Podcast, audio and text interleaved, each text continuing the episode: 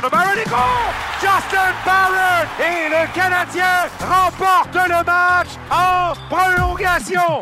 Honnêtement, je me disais, lui, si on lui donne la chance, il va tirer. C'est parti! Bon match! Bonjour mesdames, messieurs, la plus cordiale des bienvenus à cette cinquième épisode du Balado Bon Match. Salut Danny. Salut Martin. Alors, Danny, euh, on a tourné la page maintenant depuis quelques heures à peine sur l'année 2023.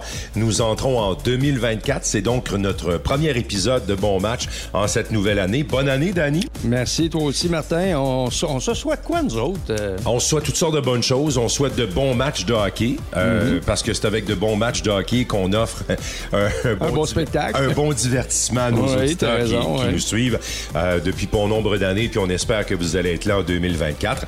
On se souhaite euh, quelques bons épisodes de bons matchs. Je pense que l'actualité nous amènera encore euh, beaucoup de nourriture pour la prochaine année. Oui, puis on souhaite euh, évidemment de la santé mutuellement. Puis on va en sauter aux Canadiens aussi parce que depuis un certain temps, c'est définitivement un élément qui vient un peu biaiser ou ralentir leur progression. Quand on a terminé l'année 2023, euh, il y avait encore des blessés chez le Canadien. Un peu mm. moins quand même qu'à la fin de l'année 2022 qu'au début de 2023, parce que le thème de 2023 chez le Canadien, ça a été blessure, blessé, recommencement.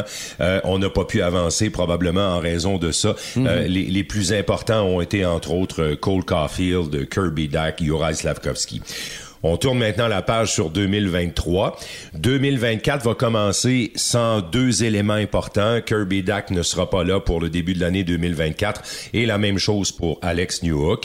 Euh, évidemment, Danny, euh, les premières semaines de 2024 donneront le ton pour le Canadien. Si en 2023 on n'a pas vu une amélioration spectaculaire, est-ce que les premières semaines de 2024 nous amèneront de meilleures perspectives quant à l'amélioration réel du Canadien. En tout cas, le calendrier va être plus favorable, ça c'est évident, là, parce que c'est toujours la même chose. Après la, cette période euh, du temps des fêtes, c'est toujours euh, un petit peu plus euh, difficile pour le Canadien, mais en même temps, la situation, moi, je la vois comme ceci. La période d'après les fêtes de cette année, début 2024, c'est vraiment sous le signe de, la transition, mm-hmm. de l'évolution, de changement de responsabilité. Et quand je dis ça, euh, moi, ça me laisse entrevoir le départ de certains, de, certains joueurs. Oui, parce que, euh, bien évidemment, Danny, les premières semaines de 2024 ouvriront la porte probablement à de nombreuses rumeurs. Euh, il y a des vétérans chez le Canadien qui sont en fin de parcours. même ceux qui sont pas vraiment en fin de parcours, là, je pense à Savard et à Allen, inévitablement, leurs noms vont revenir dans les conversations, même s'il reste encore une autre année d'association avec le Canadien pour ces deux vétérans-là. Oui, Ouais, il y a des joueurs pour qui je, suis un petit peu moins inquiet, dans le sens inquiet, euh, façon de parler, où je n'anticipe pas un départ euh, précipité. Je pense pas, dans, dans, le cas de Savard, que ça va être un départ mhm. précipité à cause de la situation des défenseurs chez le Canadien, de la jeunesse de cette brigade, puis du type de joueur qu'il représente, parce qu'il n'y a pas beaucoup de gars qui jouent de cette façon-là, encore moins à droite. Donc, euh, ça, ça va. Tu sais, moi, je pense que ça va étirer son, son séjour, son parcours avec le Canadien. Puis, qui sait, dans l'ordre des choses, je regarde un gros joueur de défense, droitier, capable de prendre des minutes, euh, des avantages, etc. Dans l'organisation du Canadien, actuellement, il n'y en a pas. Là. Ouais, parce que Jack on l'a vu à la fin de l'année 2023, est pas prêt à prendre ses responsabilités. Ça reste un gaucher. Puis ça reste un gaucher. On lui a fait prendre un pas de recul. Euh, il y a Struble qui est aussi un gaucher, mais qui a montré des attitudes d'être ce type de défenseur. Évidemment, on parle d'un gars qui, qui, euh, qui est au, qu'au début de sa carrière là, mm-hmm. professionnelle et, et, dans la Ligue nationale. Qu'est-ce qu'on pourra espérer de 2024 avec le Canadien de Montréal? Ben moi, euh, personnellement, ce que j'espère vraiment, c'est le maintien. J'espère que cette équipe va être capable de maintenir la performance. Pourquoi je dis ça? Parce que quand tu parles de performance, la première chose avant de t'améliorer, Martin, c'est d'être en mesure de stabiliser tes performances. Si tu n'es pas en mesure de faire ça, si tu n'as pas de stabilité dans tes performances, c'est pratiquement impossible de t'améliorer.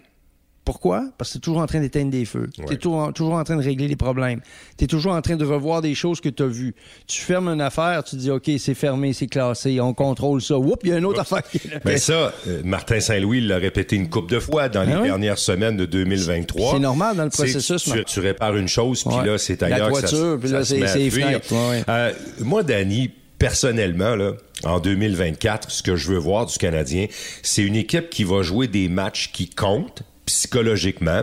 Et là, je mets je mets des chiffres sur mon affaire. C'est que rendu en mars, par exemple, à la mi-mars, ce qui est quand même tard à la saison, c'est un mois avant la fin de la saison. Là, c'est que au moins à la mi-mars, le Canadien ait un retard pas trop significatif sur les deux places des équipes repêchées dans l'Est pour que on puisse penser que ça peut être possible. C'est-à-dire que Soit dans la course, psychologiquement, là, le Canadien doit être dans la course à la mi-mars euh, parce que c'est comme ça qu'on va être capable de faire grandir cette équipe-là, Danny, en jouant des matchs qui comptent un peu. Oui, ben tu as raison. Écoute, c'est euh, c'est évident que ça passe par une stabilité des performances puis des résultats.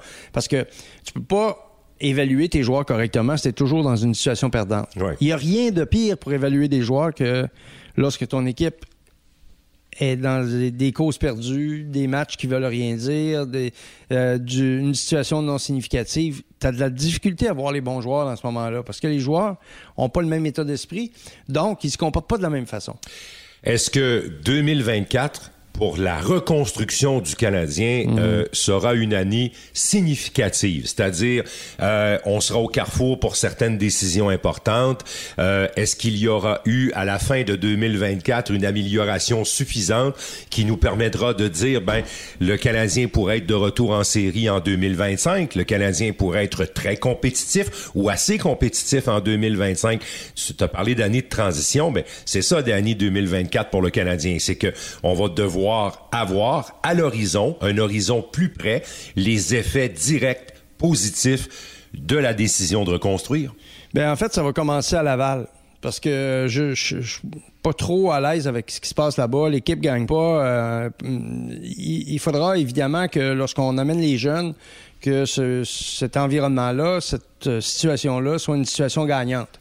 Euh, on peut se, rappeler de, euh, du passage de, de, Price, euh, Piquet, Gallagher, Paturity, Desharnais, ces gars-là. Même Yaroslav Alak, qui cette, cette mouture-là. Tout ça, c'est des gars qui ont passé dans les mineurs puis ont eu du succès. Ils ont gagné la Coupe Calder. La Coupe Calder à Hamilton. Puis bon, à partir de là, tu peux, tu peux te dire, OK, ces gars-là, ils ont maintenant fait quelque chose de significatif. On les amène dans la Ligue nationale. Ils auront leur place puis ils n'ont pas de difficulté à faire leur place. Fait que moi, tu sais, je, comprends qu'on regarde le Canadien, mais pour moi, j'essaie de voir le global. Puis le global, pour moi, ça va commencer à Laval dès l'an prochain. Parce que en 2023, Danny, on a décidé de faire graduer une douzaine de jeunes joueurs et de les amener à Laval. Pour la plupart, ils sont encore là. Euh, je pense à Farrell, qu'on a vu brièvement avec le Canadien. Euh, je pense à Joshua Roy, le gardien de but d'Obèche. Puis... Euh, quand on fait graduer des jeunes à cette première année professionnelle, surtout dans les mineurs d'année, les souvenirs que j'en ai de la Ligue américaine pour l'avoir suivi, là, c'est difficile. Puis, puis euh, ça a été très difficile à la fin de 2000, 2023 pour le Canadien. Euh, à, ce jour, quand même, il hein, faut rappeler que le championnat des Bulldogs d'Hamilton, dont on a nommé les noms, les Maxime Lapierre, Yaroslav Alak, euh, Carey Price, sont tous à la retraite, Danny, aujourd'hui, pour la plupart. Hein. Hein?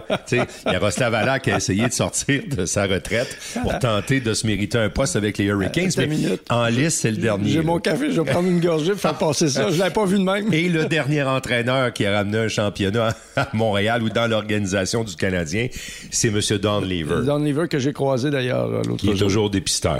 Non, mais je tenais à le rappeler parce que des ben, fois, on oublie ça un petit peu.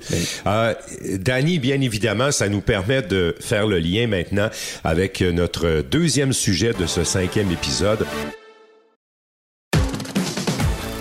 Notre sujet est, le sujet centre de l'organisation du Canadien depuis février 2022, au moment où il s'est joint à l'équipe. On se souvient du fameux choix hors de la boîte, outside of the box, ce que nous avait dit le directeur gérant Kent Hughes. Et un beau matin, alors que le Canadien se préparait à affronter les Capitals, arrive au centre d'entraînement dans une grande salle aménagée pour la conférence de presse, arrive Martin Saint-Louis. Et Martin Saint-Louis, à ce moment-là, se fait poser une question d'emblée. Mais pourquoi choisir de devenir l'entraîneur du Canadien? Pourquoi accepter ce job-là? Et lui répond, il dit, écoute, quand une organisation comme le Canadien t'appelle, T'écoutes? Tu, tu, raccroches tout de suite le téléphone, tu prends l'avion, puis tu t'en viens. Et tu relèves le défi. Il dit, moi, je suis quelqu'un de défi. Ces mots avaient été, je me fous complètement de la position actuelle de l'équipe. Pour moi, c'est ce qu'on c'est ce qu'on va faire après. C'est où on va s'en aller avec cette mhm. équipe-là qui est mhm. important. Puis je suis quelqu'un de défi qui aime relever des challenges. On en est maintenant à la deuxième année. Dans quelques semaines, ça fera deux ans exactement que Martin est l'entraîneur du Canadien. Puis, on a découvert au fil des semaines, au fil des mois, euh, un phénomène qui, euh, qui glane beaucoup d'énergie et d'énergie positive autour de l'organisation d'elle. La communication de l'entraîneur, sa prestance, euh, tout ce qu'il fait autour de l'équipe ou pour l'équipe a vraiment des, des répercussions positives, que ce soit avec le public, euh, écoute, moi, il y a des gens carrément qui m'ont dit, moi, je, regarde encore le Canadien, mais c'est juste à cause de lui. Là.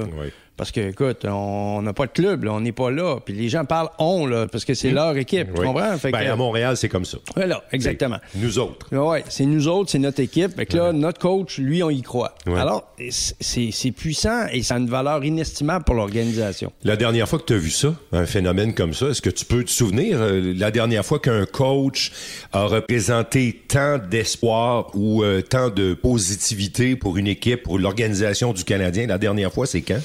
Ouais, écoute, j'ai pas de. Je suis pas capable de, mettre le doigt sur euh, une situation en particulier parce que les coachs qui ont suivi la Coupe de 93, moi j'ai commencé à travailler en 80, en 2000 à peu près, là. Donc ça fait 25 ans, 24 euh, ans. Ben, 99-2000 jusqu'à ce jour, tu sais, les, les Alain Vigneault, euh, hum. euh, les Mario Tremblay, euh, les Michel Terrien. À, deux reprises Michel Terrien, à deux reprises Claude Julien. Claude Julien, etc. C'est des très bons entraîneurs, mais c'est pas des gens charismatiques. C'est pas des gens qui euh, était comme, par exemple, Jacques Demers, qui été probablement le plus charismatique depuis, euh, depuis Martin. Peut-être. Et, Pat Burns, qui avait sa, sa personnalité bien à lui, là, puis qui, lui, date de l'avant-dernière euh, Coupe Stanley, qui date de 1993. Puis là, ce qui est important de mettre en perspective, c'est qu'on regarde les entraîneurs, mais il faut aussi regarder la situation de l'époque, le contexte de ben l'époque, parce que c'était pas euh, on n'était pas dans, le monde du, plafond salarial, on n'était pas dans ce type de gestion.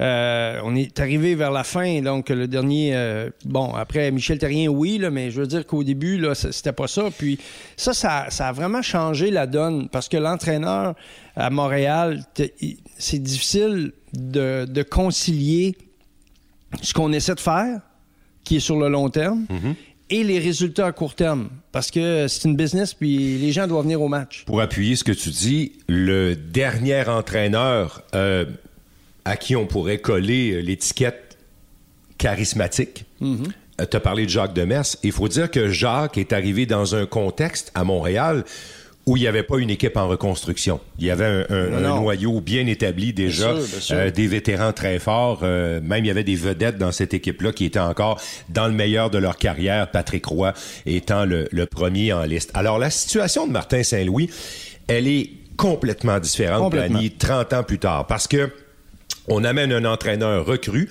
et on le met dans le contexte de reconstruction. Es-tu capable d'identifier exactement ce qui a pu coller entre Martin Saint-Louis et les partisans. Les partisans qui nous disent avec lui, on a confiance. Mhm. Euh, grâce à lui, on sait qu'on va arriver avec, avec quelque chose de concret à un moment donné. C'est un entraîneur qui sait comment faire. Et je pense que les partisans comprennent exactement où Martin Saint-Louis veut s'en aller. Ça, c'est peut-être la différence entre lui et Jacques Demers dans le temps et tous les autres qui sont passés avant, peu importe le contexte dans lequel ils avaient été amenés. Mais ben non, c'est sûr, parce que au, risque de se répéter, l'univers était tellement différent dans le temps de Jacques, dans le temps d'Alain, dans le temps de, Michel. C'est pas son dernier passage, mais avant. Écoute, c'est moi je pense que la chose la plus importante, c'est que Martin Saint-Louis explique très clairement Mm-hmm. et des choses aux partisans à travers, à travers le système médiatique qui lui pose des questions dont Mm. tu fais partie. Alors, lorsque tu prends la peine d'expliquer quelque chose, tu démontres du respect. Ouais. Si tu fais juste dire que c'est comme ça parce que toi, tu prends cette décision-là, tu montres pas de respect. Les gens aiment se sentir respectés, considérés, et voici, j'ai un plan, effectivement, mais je suis capable d'en parler. Pas, c'est pas de vos affaires, mon plan. Je, je vais vous parler de ce qu'on essaie de faire. Alors, et, et lorsqu'on lui a posé des questions par rapport à la culture, par rapport aux standards, par rapport à, à toutes les choses qu'il essaie de mettre en place, Il y a il y eu a des mots. toujours des réponses très des claires. mots. Il y a eu des mots. Exactement. Et, et je pense aussi que même si dans le temps, euh, ça avait été dit aux autres entraîneurs et tout, là, euh, quand vous vous adressez aux médias, vous parlez aux partisans d'abord et avant tout, c'est pas seulement les visages que vous avez devant vous, mais c'est les visages que vous ne voyez pas. Mhm. Ce sont les oreilles que vous que vous ne pouvez pas percevoir physiquement devant Exact, vous qui exact. reçoivent votre message. Je pense que Michel Terrien, Alain Vigneault, tout le monde était conscient de ça. Mais le premier de cette nouvelle génération chez le Canadien d'entraîneurs qui l'utilise, Danny, qui Mhm. l'utilise à bon escient, c'est peut-être Martin Saint-Louis. Oui. Puis moi, je vais faire un peu de psychologie à Saint-Saëns. Oui. Mais lui, il y a des jeunes qui jouent encore au hockey. Oui. Alors, quand tu as des enfants. Il arrivait de cet univers-là, d'ailleurs. Ah oui. Il arrivait d'avoir coaché, coaché, des, des- des ados. Il coachait des ados. Même pré-adolescents. Pré-ado. Puis oui, là, ça va dire 12-13 ans. Là. Ouais. Mais, mais tu as raison, ben, il, il arrivait directement de là. Mais aujourd'hui, tu ne peux pas diriger que ce soit une équipe de travail ou que ce soit une équipe sportive sans donner des explications. Les jeunes sont comme ça aujourd'hui. Ils obtiennent les informations qu'ils revendiquent. Alors, Martin, lui, naturellement, il est comme ça. Ouais. Il travaille comme ça. Il le fait avec ses joueurs. Ses joueurs répondent très bien à ça. J'y arrivais à ça, mais je te laisse poursuivre. Et donc, cette approche-là, elle est dérivée. Il fait pas juste pour dire, je vais l'expliquer aux partisans, il, est comme ça tout le temps. Alors, c'est sûr que ça amène une dimension importante parce que quand tu es capable d'expliquer tes affaires, tu pas toujours raison. là. Non, non. Il n'y a personne qui a toujours raison. Non, puis c'est- son cas aussi. C'est son cas, lui, là. Il fait des affaires des fois, on dit, ouais, hmm. mais c'est pas grave, parce qu'il y a personne qui frappe pour mille là-dedans. Là. Mais on sent que le fait qu'il soit capable de te les expliquer, de les décortiquer, de te les présenter, c'est qu'il les maîtrise. Et moi, pour moi, c'est un, c'est un message très réconfortant, autant pour la direction, l'organisation, que pour les partisans. Après, ben, ça devient une question de résultat. Je vais faire une parenthèse euh, sur ce que tu dis parce que c'est mon quotidien de, de couvrir Oui. euh, l'entraîneur du Canadien et tout. Là. Je sais que dans la livraison, il est loin d'avoir fait l'unanimité. Mais je vais donner l'exemple de Dominique Ducharme. Moi, je pense, j'ai toujours cru Danny, euh, même s'il a été jugé sévèrement, même si le contexte était peut-être pas bon pour lui avec les vétérans dans l'équipe, je reviens pas là-dessus. Mais Dominique Ducharme avait tenté d'être transparent. Dominique Ducharme donnait des réponses généreuses, très longues, et il a tenté d'expliquer lui aussi aux partisans sa façon de faire, sa façon de voir, pourquoi il prenait des décisions. Il n'y avait jamais de réponse sec. Euh, il y avait toujours une explication. Évidemment, comme on dit en mauvais français, dans le delivery, des fois, il faut que ça vienne frapper un peu l'imaginaire. Et c'est là que Martin Saint-Louis, tu as parlé des gens euh, qui, que tu rencontres, que moi je rencontre. Il y a des gens qui vont dire, ben nous autres, celui qui nous intéresse actuellement chez le Canadien, c'est peut-être Cole Caulfield, mais c'est surtout le coach. Parce que Martin est capable de toucher carrément le cœur des gens avec ses mots. Ce que Dominique Ducharme avait eu un peu plus de difficulté. Oui, ben, et ça nous ramène à le porteur du message versus le message. Oui. Parce que tu as deux, deux messages à peu près similaires, mais deux porteurs de messages totalement différents. C'est la même affaire avec les joueurs. Ben oui. Le porteur du message est important. Ben oui. Comme le, le porteur de la rondelle aussi est important. Oui, oui, oui. Mais c'est parce que pour que le porteur de la rondelle soit transporté psychologiquement et, Que devi- tout le monde et soit. arrive au bout de ses, Ouais. au- au- au- pas au bout de ses peines, mais au bout de ses ressources, ça prend un message porteur. Oui. Puis, c'est. euh, écoute, fais bien de mettre en perspective de Dominique parce que c'est, vrai que c'est une personne généreuse, c'est une très, très bonne personne. Mais, le message, le message, premièrement, n'était pas clair. Donc, euh, pour lui, quand il présentait son message, le message n'était pas clair. Tandis que dans le cas de Martin, le message est très clair. Et l'autre chose, c'est que Martin, naturellement, a un ascendant sur les joueurs. Son niveau de leadership est de loin supérieur à celui de Dominique. Ça enlève rien à Dominique. Non, non, mais... Sur ses compétences, etc. Mais dans, son positionnement face à un groupe, sa stratégie doit être complètement différente que celle de Martin. Parce que Martin, c'est un ancien joueur c'est un joueur, c'est du temps de la renommée. Puis très honnêtement, c'est rare de voir un gars au temps de la renommée devenir un bon entraîneur. C'est très rare. Parce qu'il est rassembleur, Danny. Exact. Exact. Je pense que c'est sa grande qualité. Leadership. Absolument. Absolument. Il est, il est, euh, premièrement, il a des compétences, donc il est crédible auprès des joueurs parce qu'il est capable d'expliquer ses affaires. Tu sais, tu as, des très bons joueurs. qui parlent à d'autres joueurs, puis les gars les regardent en voulant dire, ils regardent ce bonhomme-là, ils disent c'est quoi qu'il vient de me dire là? Ils comprennent pas très bien. Parce que les gars, ils font ces choses-là naturellement à un point tel que ça devient presque instinctif. Tandis que dans le cas de Martin, il est capable de décortiquer ces choses-là. Et moi, c'est pour ça que la plupart du temps, les gars qui sont capables de décortiquer ces choses-là, c'est des gars qui, euh, c'est des gars qui des gars de système de jeu. Des gars qui travaillent à l'intérieur d'un système et tout ça. Mais là, ça nous ramène. Des, théoriciens. Euh, ceux qu'on a appelés les théoriciens. Oui, non, mais peut-être, mais aussi les joueurs qui sont reconnus comme étant des joueurs de soutien, qui vivent et respirent dans la Ligue nationale grâce à un système de jeu, parce qu'ils ont besoin d'un cadre. Parce que tout seul, ils n'ont pas assez de, ils ont pas assez à offrir pour dire moi je je suis capable de faire des jeux, je suis capable d'organiser hmm. mes affaires.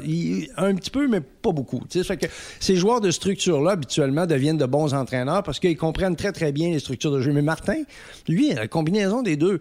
Parce que, tu sais, t'asseoir avec le coach puis parler des systèmes de jeu. Oui, ça peut. Il faut vraiment que tu sois intelligent dans le sens de l'intelligent, ce qu'il appelle l'intelligence hockey. Il faut que tu, comprennes. Tu parles de celui qui reçoit le message. E, exactement. Ça fait que toi, tu t'en vas t'asseoir avec le coach pour dire à Tortorella, entre autres, euh, je suis pas d'accord, qu'est-ce que tu fais?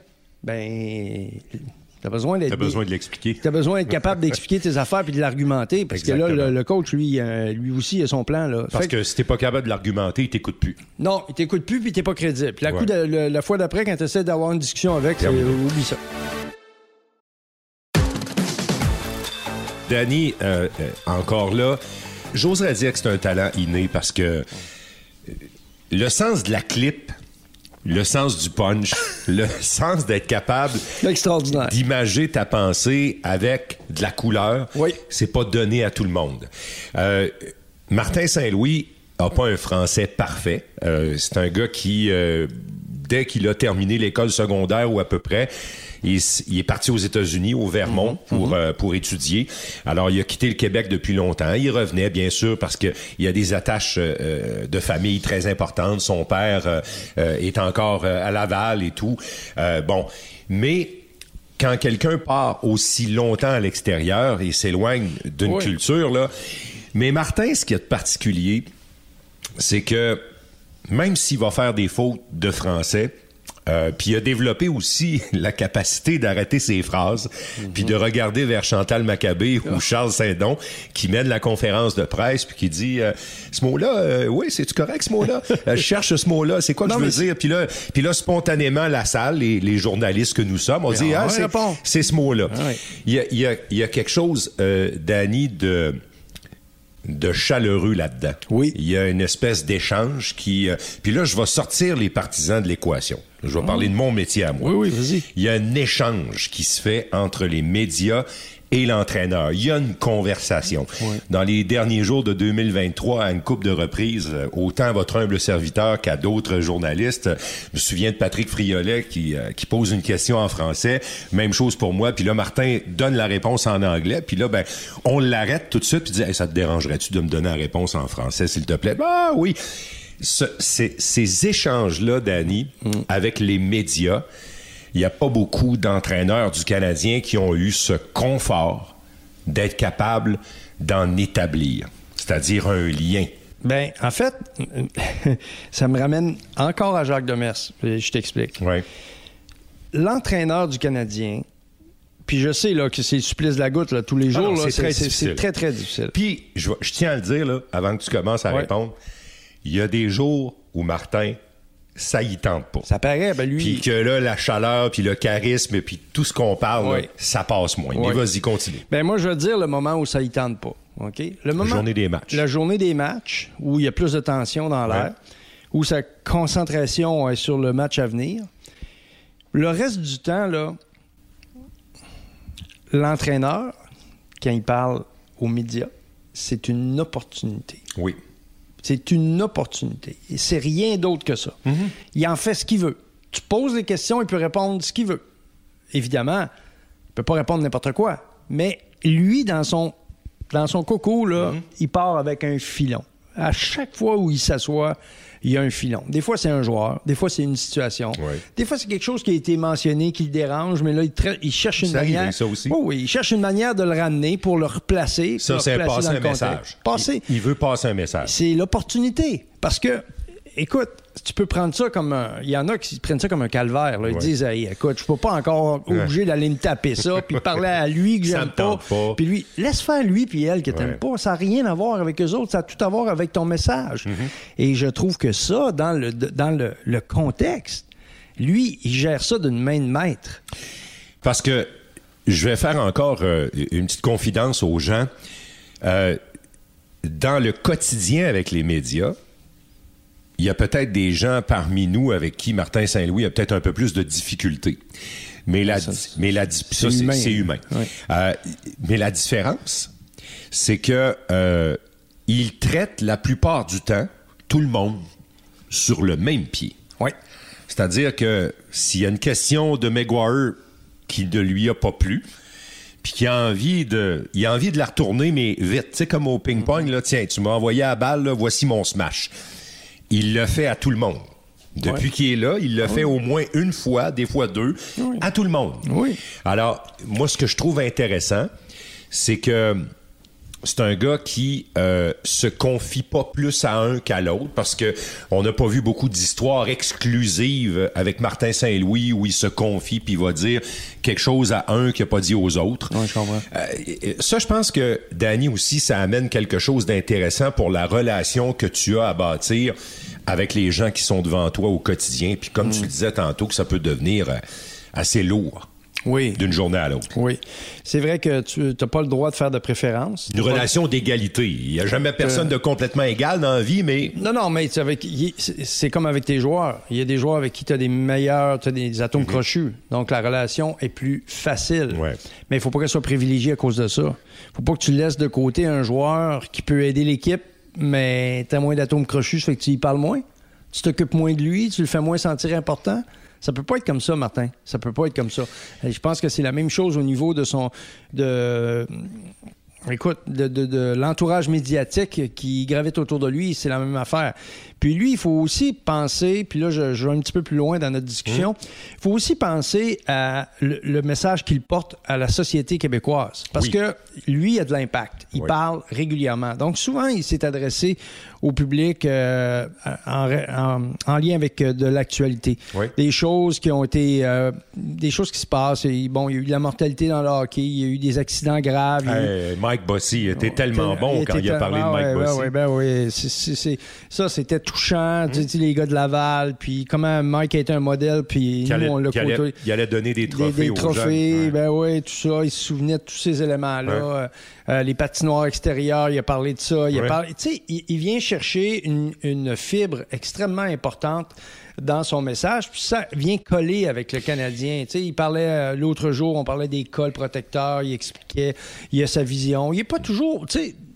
Après, là, tu peux être d'accord, pas d'accord avec lui. Ben- ça n'a pas d'importance. C'est l'important, c'est la générosité avec laquelle et la perspective avec laquelle il présente les choses. Il n'a pas, il a pas peur de, de mettre euh, son, euh, euh, son opinion en avant-plan et en dire ben moi, moi vous voulez savoir ce que je pense? Moi, voici, c'est ça mon opinion. Voici ce que je pense. Là, je vais y aller plus large. Ouais. Euh, ce que Martin est en train de développer avec les, les partisans du Canadien euh, à Montréal, un endroit où la communication est très importante parce que on le sait, là, en termes de minutes de présence médiatique, le coach du Canadien est plus présent que le premier ministre au Québec en termes de minutes de présence publique. Là. Ça a été la même affaire pour Michel Terrien, pour Alain Vigneault, pour Claude Julien, pour toutes les autres qui ont précédé. On parlait de l'aisance d'utiliser ça pour Martin Saint-Louis. Mm-hmm. Là, je m'en vais, exemple, à Ottawa. À Ottawa, visiblement, pour vendre le plan aux partisans des sénateurs, pour donner une énergie à cette équipe-là, aux jeunes joueurs vedettes qui sont là. Là, on amène Jacques Martin, c'est intérimaire. Mais là, ce qu'on essaie de faire, c'est on, on, essaie de convaincre un visage comme Daniel Alfredson, qui peut être très charismatique pour tout le monde à Ottawa, autant ceux qui portent le chandail que ceux qui ont porté le chandail pour supporter l'équipe on tente de l'intéresser au job de coaching parce que je me demande si on veut pas créer l'effet Martin Saint-Louis avec les sénateurs avec lui. Ben oui, parce qu'on a, écoute, on a eu une discussion avec euh, Sylvain Saint-Laurent il y a pas mhm. longtemps, puis moi, je te le dis, je, je lui ai demandé, puis lui, il est là, il est dans le marché. Puis tu te souviens de sa réponse? Il dit, pas sûr que Daniel Alfredson est vraiment euh, motivé par le job derrière le banc. Il veut aider l'équipe de n'importe quelle façon. Mais alors on essaie de c'est une grande c'est la grande séduction. T'as bien raison. Je sais pas si on va lui coller des billets de 20 dollars euh, de cachés sur le plancher de, du bureau des coachs à Ottawa. Non mais c'est ça. Mais, je trouvais l'exemple intéressant parce que ce que le Canadien a trouvé là, il y a des équipes qui vont chercher à trouver la même affaire. Oui, mais on, nous, moi je, je connais Alfredson comme ça là. Ouais. Mais je sais pas s'il va avoir le charisme de, de, Martin.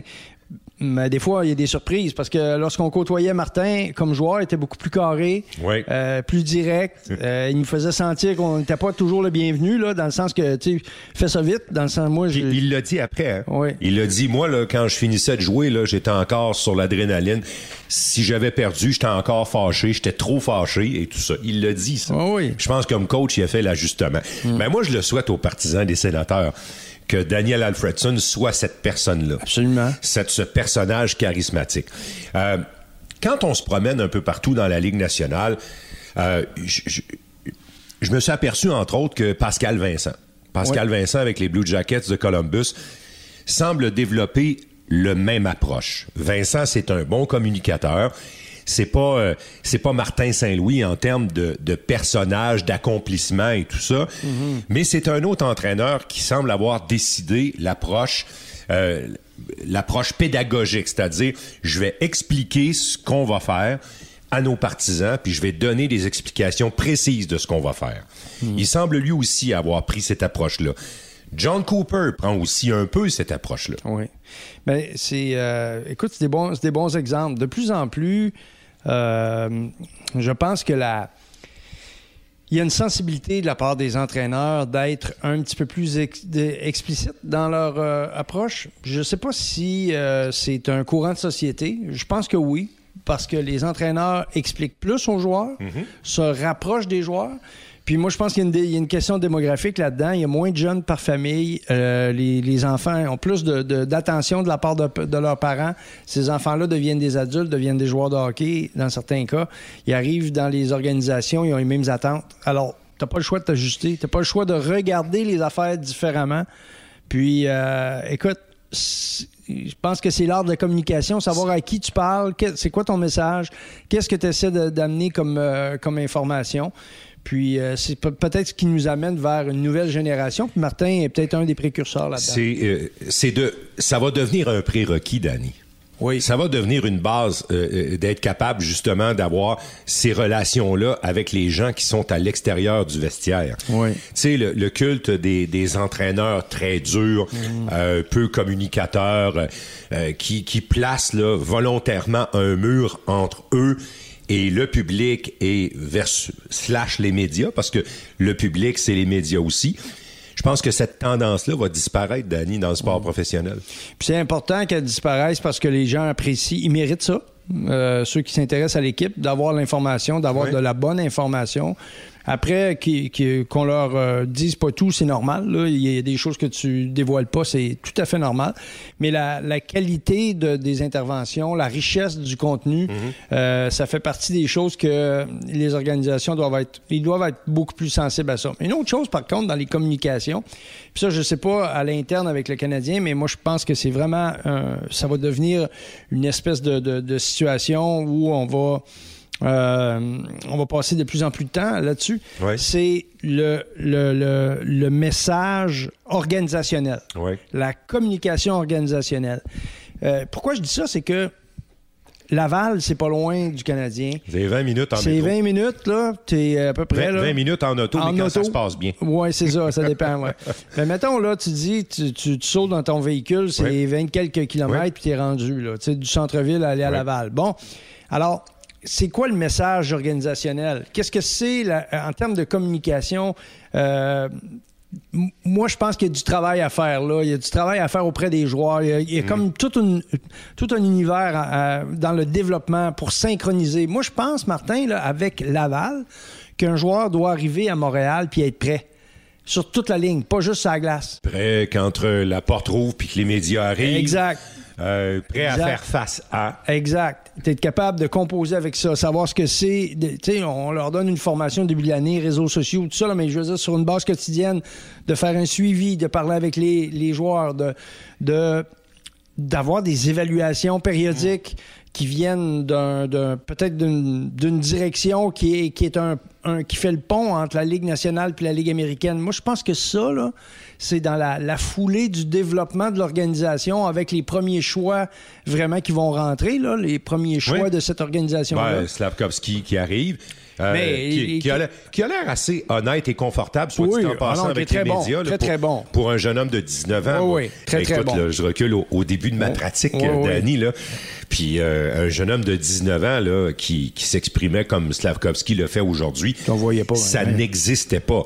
Euh, soit que le jeune était capable de le faire, mais que il y avait cette espèce de de euh, de, de, de, sacro-sainte euh, euh, secret, la loi du secret, qui faisait en sorte que le jeune n'était pas capable de s'exprimer puisqu'il avait peur de se mettre dans le trouble. Mais aussi, il y a, il y a la génération. Cette génération-là s'exprime s'exprime plus facilement. Mm-hmm. Danny, Brandon Gallagher qui a dit quelque chose d'important dans les derniers jours de 2023, mhm. quand il a été question de Josh Anderson et de lui, euh, de l'amour que le public euh, euh, lui ont lui ont témoigné, lui ont témoigné lorsqu'il est allé en tir de barrage, puis qu'on a demandé à Gallagher, un gars qui a pas connu autre chose que Montréal dans sa carrière, si parfois ça changerait pas la perception. du marché très dur où c'est difficile d'évoluer avec la pression, les médias, en quelque chose de différent quand les partisans s'exprime comme ça puis tente d'encourager un gars qui en arrache. Et Gallagher a dit la réputation de Montréal par rapport à ça, la mauvaise réputation de Montréal, elle est surfaite. Il a dit il y a que quelques voix qui parlent très très fort et qui ont beaucoup beaucoup d'écoute.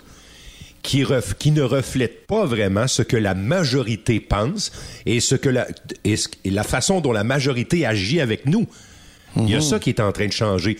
Les médias, le coach Martin Saint-Louis, mais je pense que le public change aussi, Danny.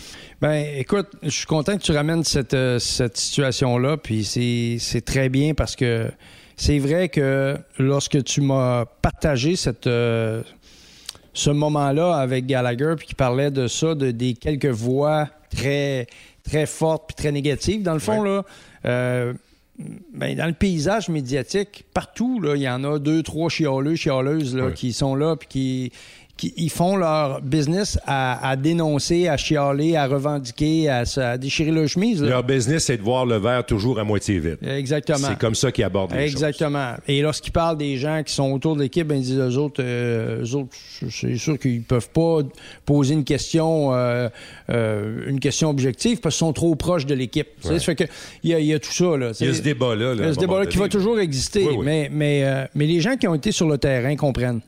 Dans notre milieu, là, ceux qui ont hmm. vraiment fait du terrain, eux autres, ils comprennent. Puis la beauté, euh, la beauté là-dedans, c'est que tous les points de presse, hein, autant ceux du vestiaire que ceux, du, ceux de l'entraîneur, sont diffusés intégrale. Oui, Alors, il n'y a pas de découpage là-dedans. Les gens qui posent les questions, les, amateurs les entendent. Ils peuvent les réécouter une semaine après, un mois après s'ils veulent. Oui. Euh, il y a ça aussi qui arrive en ligne de compte.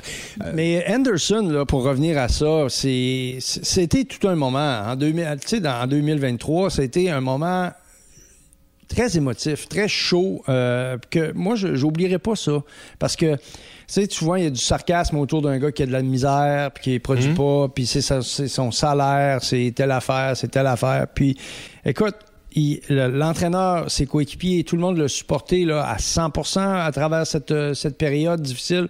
C'est sûr que en plus, le Canadien n'est pas nécessairement dans une situation de mm. gagner à tout prix, donc il y avait peut-être un petit peu moins d'urgence de la part de l'entraîneur, mais il reste que, écoute, c'est pour moi là son témoignage, l'émotion, le fait de dire merci aux gens après avoir marqué deux buts, avoir été euh, proclamé la première étoile du match. Ça, là, c'est des petits moments pour lesquels on fait le métier qu'on fait. Il y a eu un tournant, je pense, dans l'histoire moderne du Canadien, en ce qui a trait aux partisans. Il y a eu un tournant important pour moi. Le soir où Carey Price a battu le record de Jacques Plante, où il a devancé Jacques Plante au niveau des victoires. Les gens lui ont, lui ont fait toute une démonstration d'affection ce soir-là. Et après, Carey Price a dit même publiquement je ne pensais pas que des gens m'aimaient autant encore ici, mhm. comme ça. Mhm. Il y a eu un tournant à ce moment-là. Oui. Le, public va continuer d'être dur parfois à Montréal. Les gens vont continuer de, voir des, de vouloir des résultats, puis plus que jamais en 2024, Dani. Je pense que les gens vont s'attendre à encore un peu plus. Mais fondamentalement, pour moi, cette soirée-là a été un tournant majeur dans la façon dont le public regarde le Canadien, appuient le Canadien et de quelle façon ils vont, en quelque sorte, poser des gestes qui transportent littéralement leur équipe. Ouais. Oui, puis il euh, faut, se placer dans, le, dans les souliers des gens aussi, puis dire, OK, là, on est dans l'après-Price, l'après chez Weber, l'après, euh, bon, euh, Sherrod, tous ces gars-là qui ont, qui, ont, fait le passage, qui ont amené l'équipe jusqu'en mm. finale de la Coupe Stanley, puis dans un contexte particulier, là, c'est comme un nouveau cosmétique. la photo de famille est complètement différente. Faut, faut se donner le temps, faut apprendre à les aimer. Absolument. faut apprendre à les aimer. Mais celui qui a facilité cette transition-là, c'est Martin Saint-Louis. Absolument. Amène ta game dans notre game. Ouais.